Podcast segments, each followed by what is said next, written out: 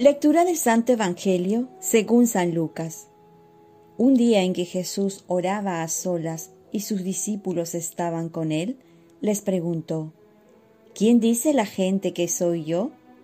Ellos le respondieron, unos dicen que eres Juan el Bautista, otros Elías y otros alguno de los antiguos profetas que ha resucitado. Pero ustedes, les preguntó, ¿quién dicen que soy yo? Pedro, tomando la palabra, respondió, Tú eres el Mesías de Dios. Y él les ordenó terminantemente que no lo anunciaran a nadie, diciéndoles, El Hijo del Hombre debe sufrir mucho, ser rechazado por los ancianos, los sumos sacerdotes y los escribas, ser condenado a muerte y resucitar al tercer día. Palabra del Señor.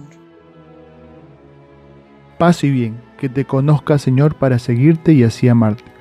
¿Alguna vez te has preguntado como Jesús, ¿qué piensan de mí? Es verdad que no hay que dejarse llevar por lo que dicen los demás, pero también es necesario saber cómo te estás relacionando con los demás. Tal vez hay muchas personas que quisieran llevar una mejor relación contigo.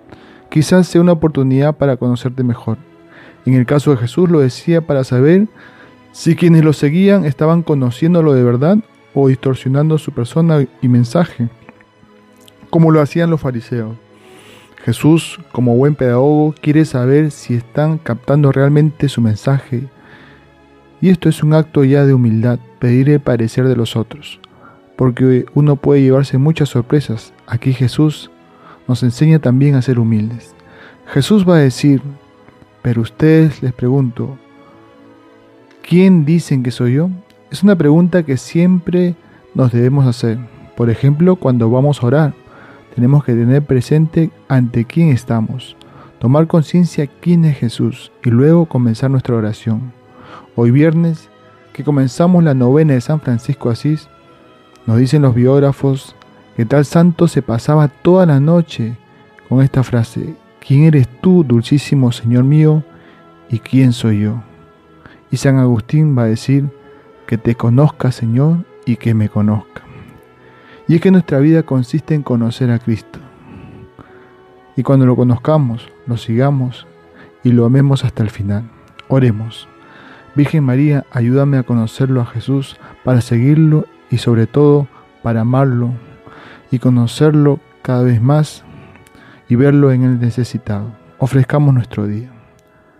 Dios Padre nuestro, yo te ofrezco todas mis jornadas, mis oraciones, pensamientos, afectos, deseos, palabras, obras, alegrías y sufrimientos, en unión con el corazón de tu Hijo Jesucristo, que siga ofreciéndose a ti en la Eucaristía para la salvación del mundo.